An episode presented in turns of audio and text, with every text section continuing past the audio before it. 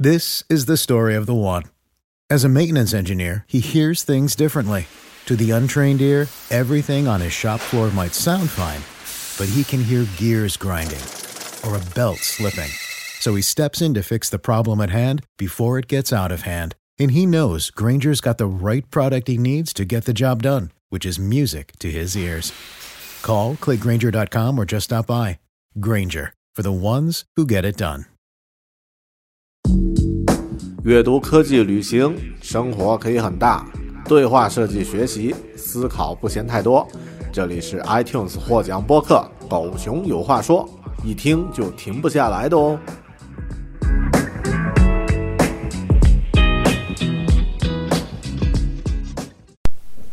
Hello，大家好，这里是独立知识型脱口秀《狗熊有话说》Bear Talk，我是大狗熊。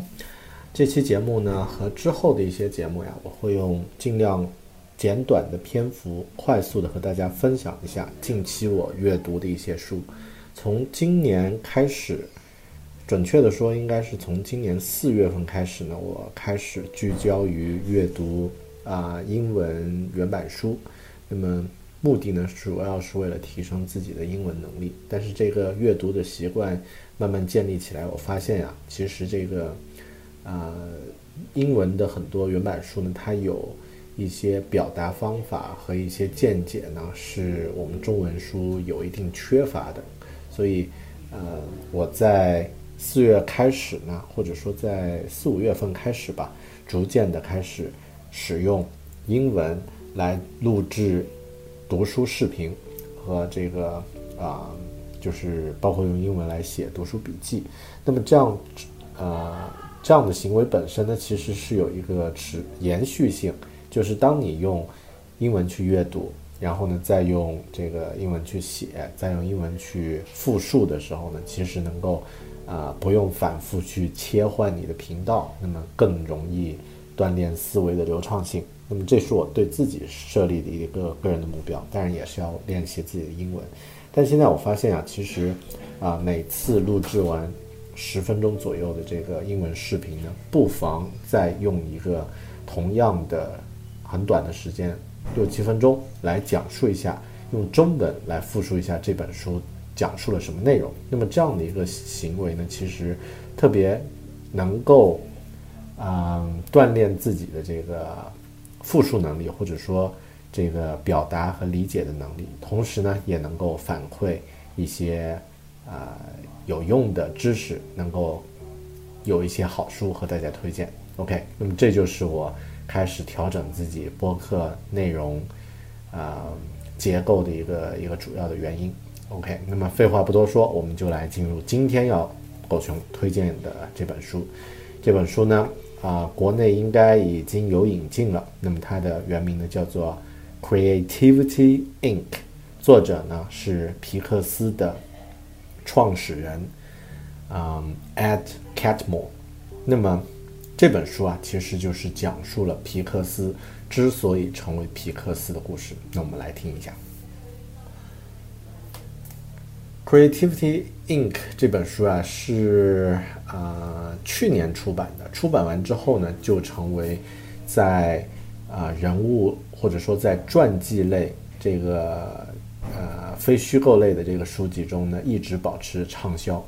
那么，Cat 呃，Ed Catmull 这个人可能不是行业内部的人没有听说过啊，大家可能会听说皮克斯的其他一些大导演，比如呃著名的约翰拉塞特，或者是那个安德鲁啊等等，就是这些具体的导演。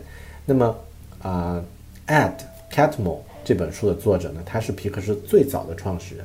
在皮克斯还没有创立之前呢，他就在电脑图形图像领域呢，有着非常惊人的一些成就。比如说，现在电脑，呃，这个绘图里面会有一个叫 Z 轴的一个概念，也就是说，以前我们，啊，二维的这个动画呢，只有 X 轴和 Y 轴。那么，其实 Z 轴的这个计算和相应的这个图形处理的这些。细节呢，就是啊，这些标准呢，就是由这个 Ed Catmull 他最早制定的。那么他也是在计算机图像领域的这个奥斯卡叫 SINGRAPH 里面啊频频繁得奖，然后也是这个评委之一。那么嗯，之后呢，他创立了皮克斯的前身啊，叫纽约什么什么什么什么研究所啊。再之后呢，这个皮克斯被卢卡斯收购。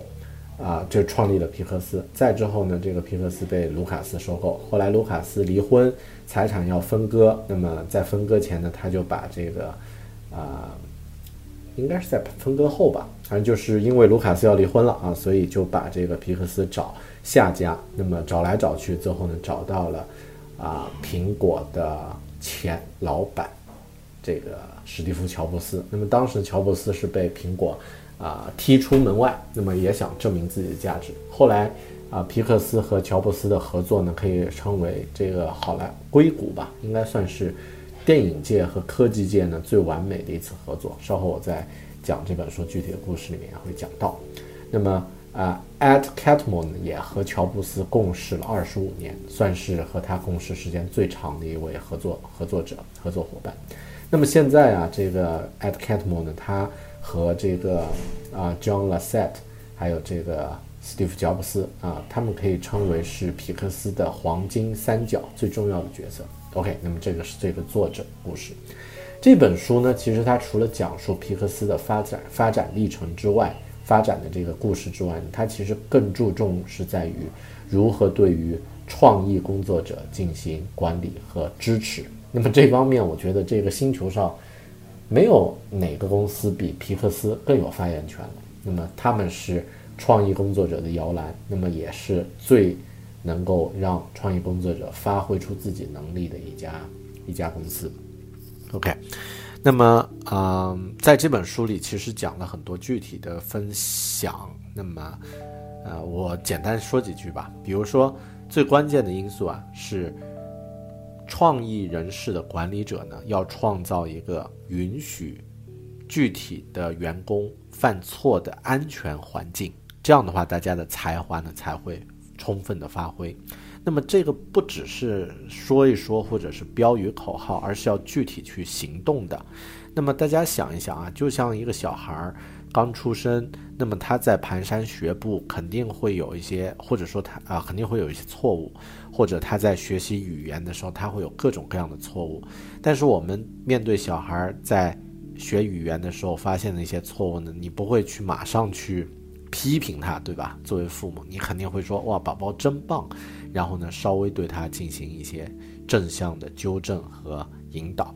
那么之后呢，他就会越来越成熟，越来越熟练。那么同样的，创意工作者呢也是这样。但往往我们在一些创意机构，比如说像一些这个广告公司或者是一些 agency 里面，经常会看到，就是创意工作者他不会敢把自己过程中的作品拿出来和大家分享，因为他会觉得怕别人笑。因为很多人其实不懂行的人，他一看那个东西，比如说拿出一个草图还没画完。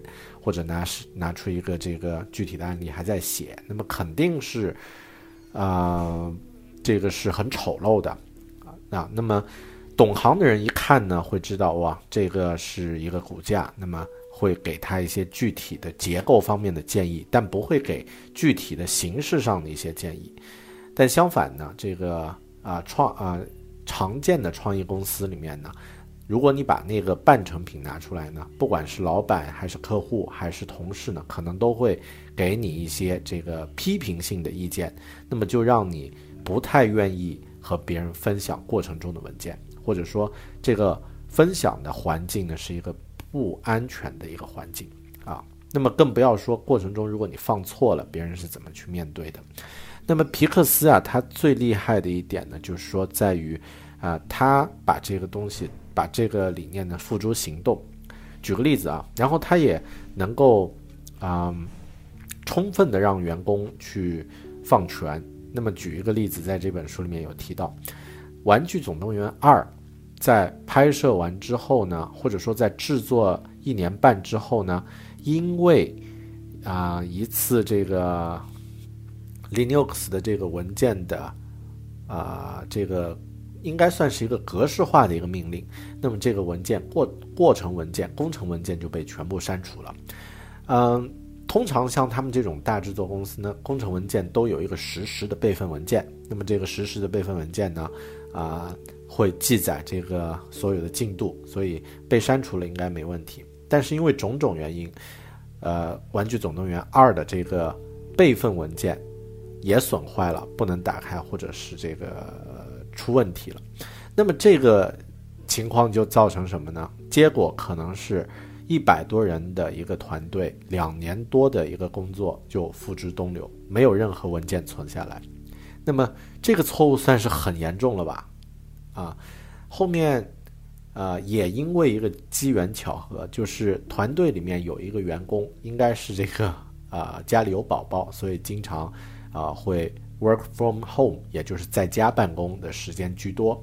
那么啊，作为一个项目主管呢，他为了自己的这个工作的这个需要，也为了这个沟通的方便呢，自己家的电脑同步了相应的过程文件，也就是每个星期呢会同步一次。那么他通过 IT 呢，给他设置过这样的一个同步的一个一个步骤，所以最后呢，啊，整个公司就派出了，就是啊，突然发现他家里还有备份，就派出了保安团，然后深夜驾着车，像去找圣杯一样开车到他家，把那台电脑小心的这个抬回到这个皮克斯，然后把文件呢复制下来。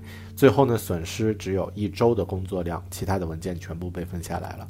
那么这个案例呢，其实也代表了皮克斯对于工员工的一个信任和一个充分放权，就是你可以去做这样的一些事啊。其他公司如果你要把制作中项目的过工程文件放到家里，可能要经过各种审批，但在皮克斯不用。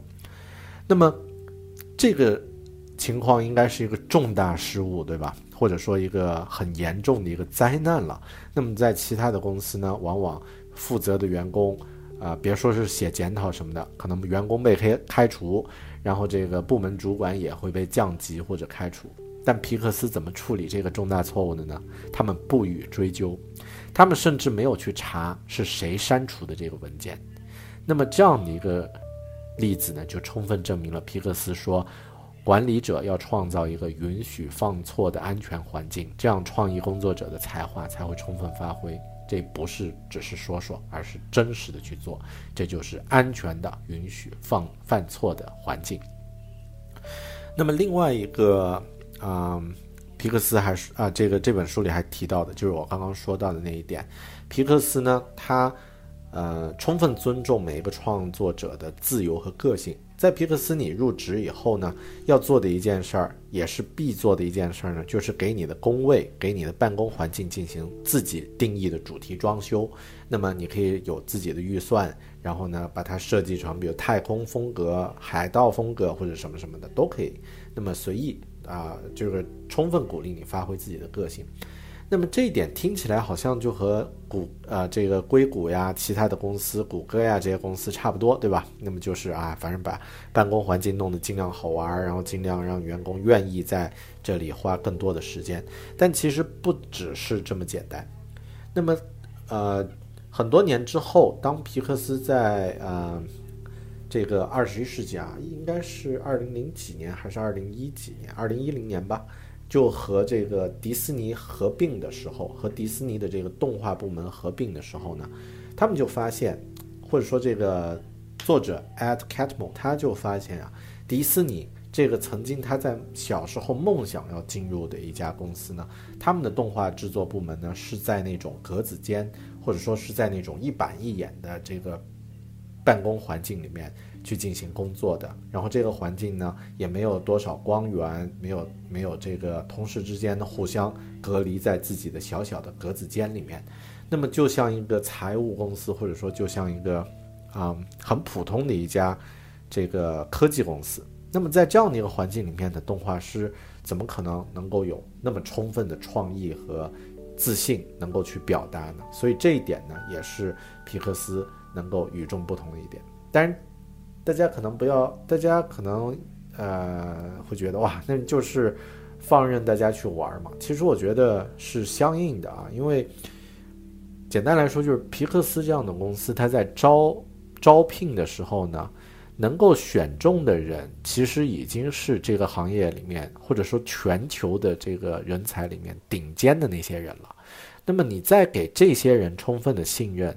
再给这些人一定的自由，那么可以想象他能创造出什么样的一个环境。OK。那么另外一点，在这本书里提到的皮克斯的工作方式，我觉得我非常啊喜欢或者说非常向往的一种方式呢，叫做 brain brain trust 啊。那么皮克斯他的这个技术是大家看在眼里的，主主创这本书的作者皮克斯的创始人呢，呃，Ed Catmull 也是这个从事技术行业的资深专家，但皮克斯自己评价自己最有价值的这个资源和优势呢，他们却不认为这个技术是他们最重要的优势。他们认为讲一个好的故事，这种讲故事的能力是他们最重要的优势。那么每一个皮克斯的剧本呢，在进行创意的过程中呢，导演想到了这样的一个剧本，进行了提案，那么都会经过几轮的。Brain Trust 的这样的一个 meeting，那么这个 meeting 其实，呃，这个会啊叫 Brain Trust，它的啊意义呢，可能更像一个战役，也就是说每一次的 Brain Trust meeting 呢，在这个会上，你作为导演要接受其他导演给你的这个剧本啊故事进行的挑战，那么这种挑战呢是完全基于专业的这个。啊，这个专业人士的这个内行的意见，也就是说不会出现刚刚我在开头说到那个广告公司随便找一些客户给你随便提一些意见啊，那些都是外行指导内行。那么皮克斯的 Brain Trust Meeting 呢，都是由专家针对专家的作品来进行这个啊进行这个反馈。那么可以把它理解为就像医生进行的这个会诊一样的啊，各种啊老老。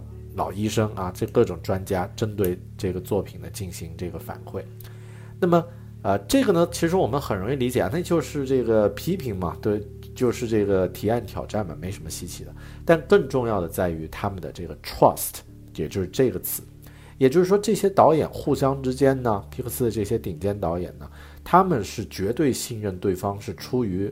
作品的考虑，出于自己的这个提升，出于这个作品的品质啊，进行的这个进行的这个挑战，那么可能他的挑战会让你觉得非常难以接受，但每一个人呢都心甘情愿，在内心深处相信自己的团队能够给自己的作品带来提升。有的时候可能这个提升啊，也许会把你的这个作品的这个方案全部否定。比如说像，啊，皮克斯的这个最经典的作品，也是我特别喜欢的这个《飞屋环游记》。《飞屋环游记》最初的剧本和现在剧本完全是两样。最初的剧本就是在一个王国啊，浮在空中的一个王国啊，一直是这个浮在云里的。然后一个父亲和儿子之间，父亲啊不太信任儿子，那么儿子呢也不太这个和父亲之间有隔阂，是这样的一个故事。最后呢，慢慢就变成了现在我们看到那个老卡尔啊卖气球的老人那样的一个故事。那么是他们经过了几轮 brain trust meeting，推翻了多次这个方案，最后呢得到提升。那么我自己是做这个设计行业，就知道啊，我自己是做设计师，嗯，就知道呀，很多时候别人给你的意见建议，或者说这种。这种反馈呢，如果是出自于同行，出自于另外一个专家，然后出自于你绝对信任，啊，会给你带来提升，或者说他出发点是站在这个专业的这个方方面的话，那么给你带来的益处是非常非常可贵的，非常可观的。所以我也特别向往皮克斯的这个 Brain Trust Meeting。另外，在啊 Creativity Inc 这本书里面呢，提到了。啊，作者自己 Ed Catmull，他也描述了自己和史蒂夫·乔布斯啊和乔布斯共事的这个经历。那么，乔布斯在其他的这个大家看其他的一些传记作品啊，或者是这个报道采访里面，就是一个呃非常暴力的、非常啊这个脾气非常坏的一个老板，对吧？然后 demand a lot，那么啊需求也。呃，非常高，然后对员工呢就像魔鬼一样，但是最后呢，呃，员工也可能也会觉得我提升了，感激批领。那么，呃，在苹果的这个框架里面，乔布斯就像一个全能的神。那么有乔布斯出现的这个会气场都不一样啊。那么开会的人如临大敌等等等等。但在皮克斯的这个框架里面的乔布斯呀，和以往我们看到那个乔布斯完全不一样，或者说差别非常大。在皮克斯的乔布斯简直是一个完美的领导。那么他对外啊会那种非常犀利的，就像老母鸡一样，这个去维护皮克斯的权啊权利、权益。然后对内呢，他能充分的放权，但也会激发员工去发挥最大的潜能潜能啊，对事不对人，完全尊重具体的这些创作者啊，只要你能够在逻辑和专业上说服他，他会马上转变自己的观点，而且对于他自己啊觉觉得他没有这些创作者专业的一些领域，比如说故事呀、电影制作呀，他绝不干涉。那么不像在苹果啊，所以这个。感觉啊，我觉得是让乔布斯的这个形象呢更加的丰满了，那么展现出更令人追随的一面。当然，被他蹂躏的人也很多，比如说像《超人总动员》那个导演，也就是皮克斯黄金三角的这个 John Lasseter，第一次和乔布斯开会，开完会以后就和另外一个导演说：“哎呀，开完和乔布斯弄。”乔布斯刚刚把我怼的好难受，这个我感觉有点盯不住了。然后另外一个导演就说：“啊，你只只有一处让你难受啊，那你已经很不错了。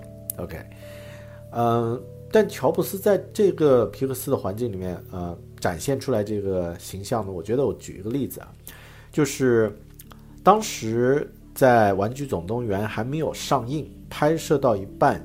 三分之二准备结束还没有上映的时候呢，乔布斯就和这个呃 Ed Catmull，还有其他的一些皮克斯的管理者呢，就开会，就说你们接下来两个月得频繁的去接，得对外去展现自己，去接受采访，去和媒体联络，然后呢，去和其他的这个投资人等等潜在的投资人啊什么的去见面啊，去出席各种宴会活动。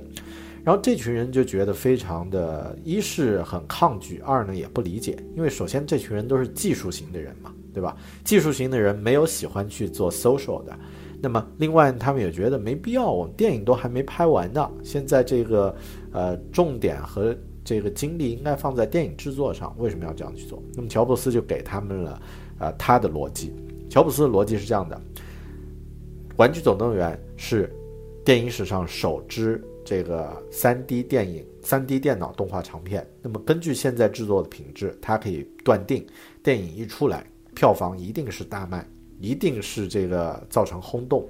那么之前呢，为了这个短期的商业考虑呢，皮克斯和迪士尼呢签订了三部电影制作的合同。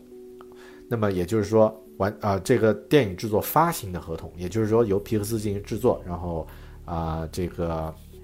迪士尼呢进行发行，那么这部电影一上映，迪士尼发行的时候当然会赚到很多钱。那么呃，合同是对迪士尼有利的，但这个时候迪士尼也会发现，哇，自己培养了他的最大的一个竞争对手，也就是皮克斯。那么在经过两部电影之后呢，他们的合同到期了。那个时候，迪士尼和皮克斯一定会再行再进行新的谈判。那么这个谈判的这个。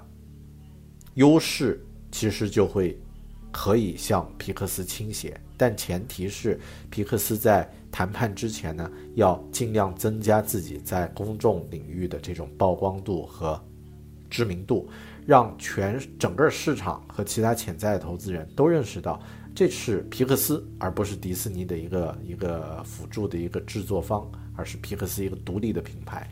那么这样就会让。谈判的筹码的增加之后呢，就可以为皮克斯争取到更有利的条件。那么，乔布斯呢？乔布斯呢？呃，这个目标呢是争取到发行之后的这个票房收益和迪士尼呢五五平分。那么在之前当然啊是迪士尼占大头了，但他的目标是新签订的合同呢就五五平分。结果怎么样呢？所有的后续的发展都和乔布斯预言的一模一样。最后呢，他也争取到了这个五五平分的这个分成。那么这样的一个决策，这样的一个啊商业上的一个行为呢，让皮克斯在今后今后十几年的这个呃在 financial 就是说财务上呢是没有任何问题，是一直是非常健康的。那么他们精力可以更多的投入在电影制作上。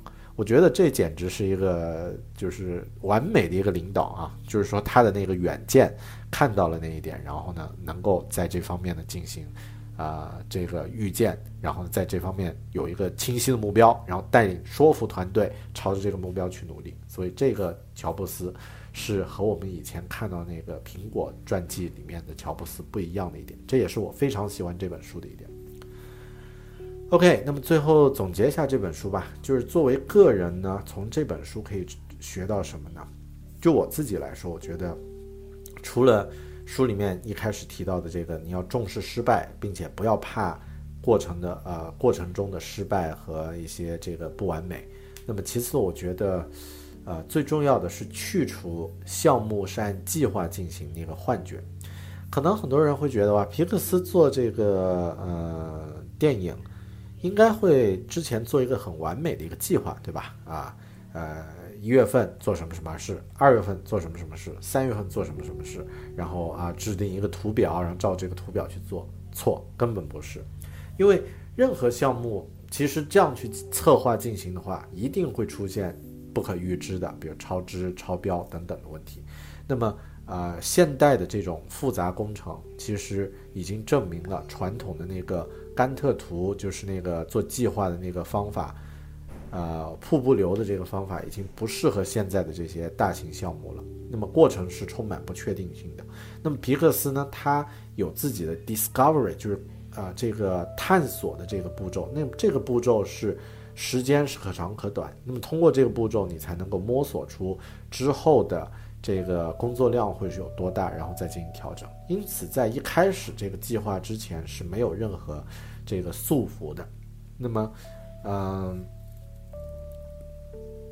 创意工作者吧，或者说创意团队吧，一定要有自己的模型或或者是工作的方法来面对，否则呢，你永远不可能做出一个完美的计划，而且项目的执行过程可能会变成一个灾难。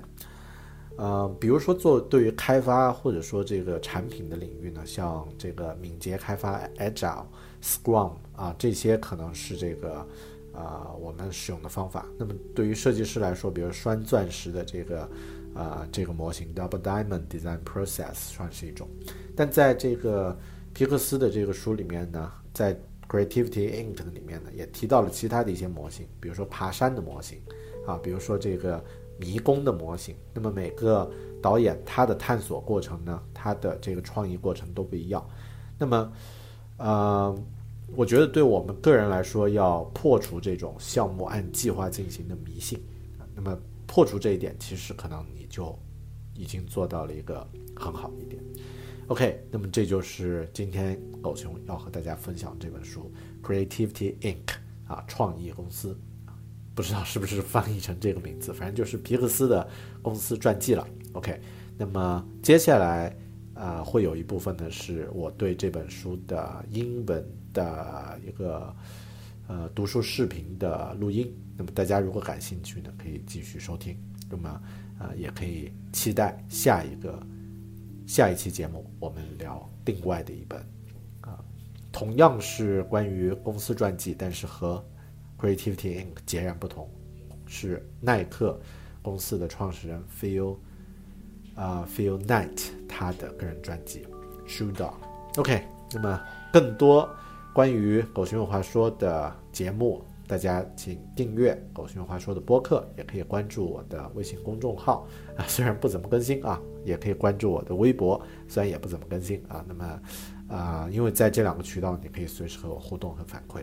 啊，那么更重要的呢是订阅我的播客，然后呢，如果感兴趣或者说觉觉得某期节目自己感受特别好呢，可以在苹果的这个 iTunes Podcast 上面呢去打分或者是留言。OK，那么谢谢你的收听，我们下期节目再见，拜拜。Hi guys, good morning. This is Bear and welcome to Bear Talk. On my way to work, I would like to share another book I just finished a few days ago. Um, if a businessman write a memoir and told you that you need to follow some principles to success. Uh, things like um, to embrace fail- failure and uh, trust other people, and also uh, give your employees uh, freedom to talk to work. It's kind like a typical cliche or a stereotype of, um, of a memoir from a businessman. But the book I've just finished, this book told the same thing but with different stories, and then you find uh, this is make something different. The book was written by Ed Catmull, the founder of Pixar. The book, the name of the book is Creativity Inc. It's one of the best memoir, one of the best um, biology biology that I've read this years. So it started. Uh, let's give uh, give you a simple story or simple example. You know, a Toy Story movie uh, went quite well, so there will be Toy Story. There, there would be Toy Story 2, right? And during the procedure uh, process of making Toy Story 2, um, the file, the whole project file, was accidentally deleted it was a disaster, right? Because that means uh, about 100 people's teams, two years hard working, two years hard work was waste. So um, everyone was panicked and know that could be a disaster. But quite fortunately, or just by pure luck, an employer, an employee, she worked from home a lot so she set up a backup in he uh, in her laptop uh, in her computer at home. So that is the only uh, project file they can find. And fortunately, with this file, uh, they only lost about one uh, one week one week's workload. So this story uh, reveals two things. So the first thing is that Pixar really gives the employee freedom to work. So they can copy uh, the project file to their own computer, even in some companies, which means uh, some uh, controversial, uh, confidential problems. And also, uh, what surprised me is how they deal with the, this accident. Like in common common sense or in uh, most other companies, who deleted the file will be punished, right? Will be filed, or yeah, uh, or even even the managers of the person will be will be filed too. But in Pixar, they didn't punish anyone for this accident. Ac- uh, actually, they they didn't even try to find who delete the file.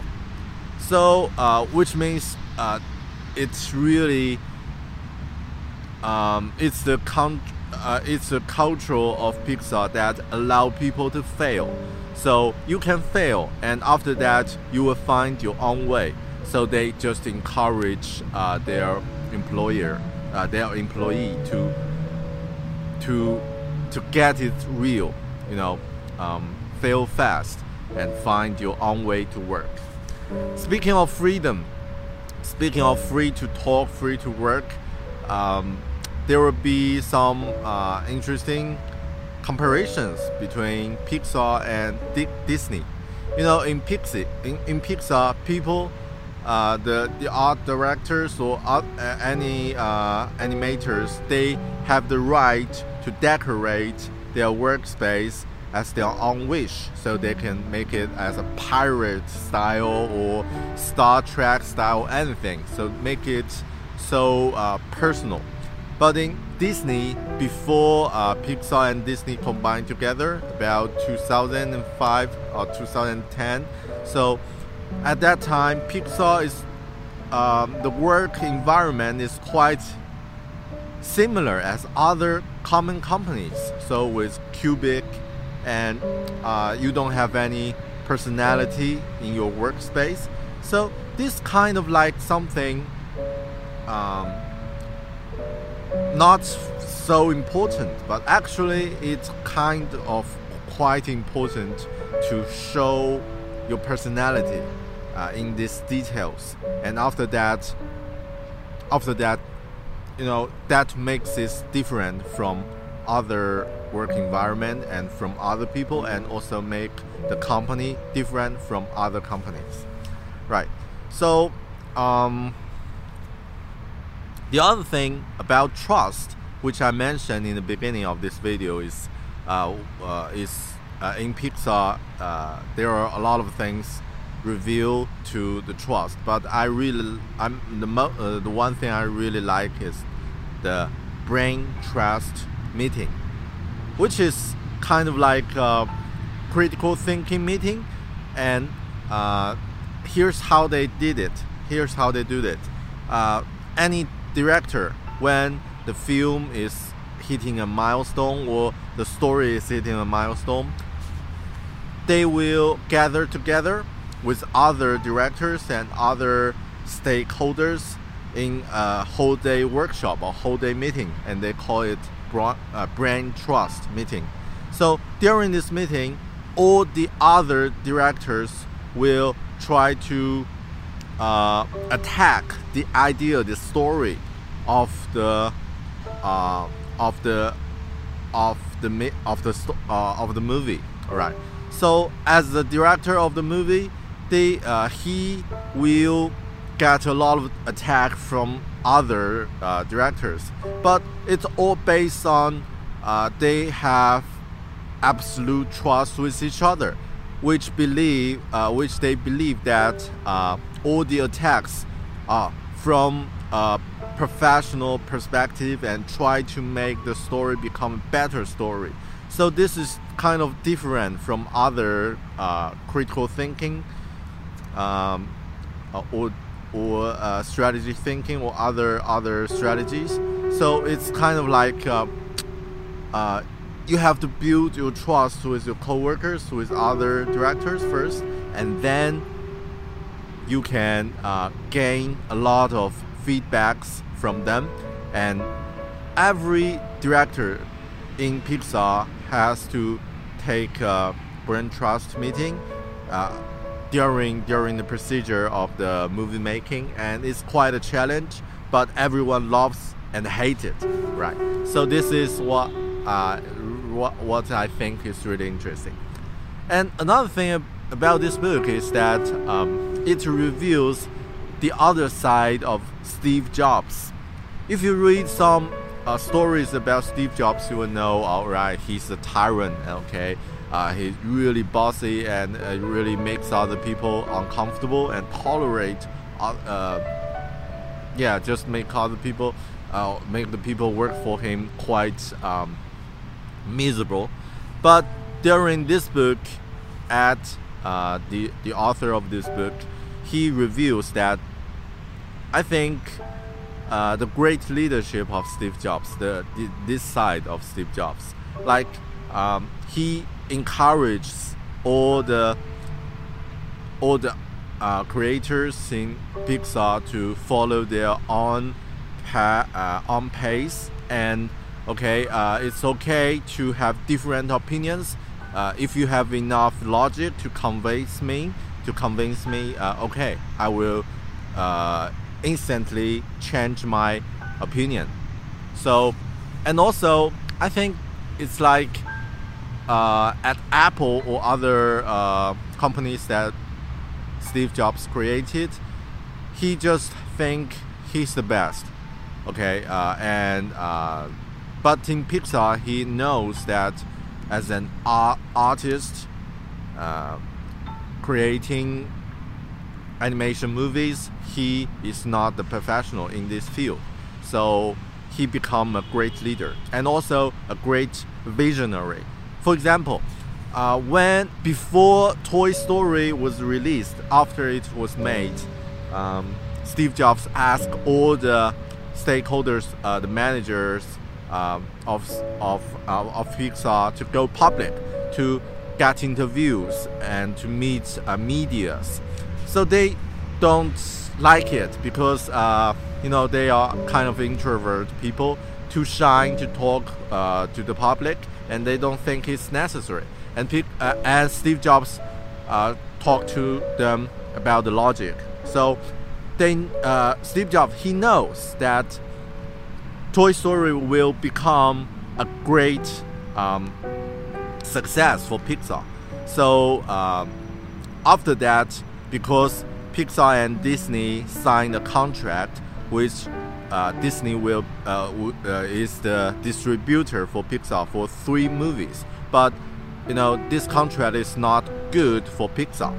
So uh, Steve Jobs knows that after Toy Story's success, there will be a huge um, future for Pixar to make uh, other great movies. And after two movies left, the contract with Disney will be updated. So before that, they need to gain a lot of reputation and go public and to gain more attention so they can negotiate with Disney with a better offer. So Steve Jobs hopes that they will get a 50 50 uh, profit split uh, contract. And all the things go as Steve Jobs predict. So after that, it's like uh, he, as the leader of Pixar, make a roadmap for Pixar. And in the next few years, Pixar don't need to worry about financial, so they can concentrate on creating. So this is a great leader. What a great leader should do. So yeah, I think for this book, it's not about talking to some uh, cliche about business, about success, or about uh, creativity, but actually it provides some practical ways to do that, and um, and also it's like a combination of art and technology. Like art sometimes will challenge technology, and technology can inspire us, uh, inspires art. So yeah, I think all the managers, all the uh, creativity, cre creative managers, CEOs, and um, art-related people should read this book. Highly recommended. All right, so this is Bear Talk uh, book book review, Creativity Inc. I will see you in another video. Bye. This is the story of the one. As a maintenance engineer, he hears things differently. To the untrained ear, everything on his shop floor might sound fine, but he can hear gears grinding or a belt slipping. So he steps in to fix the problem at hand before it gets out of hand. And he knows Granger's got the right product he needs to get the job done, which is music to his ears. Call, clickgranger.com, or just stop by. Granger, for the ones who get it done.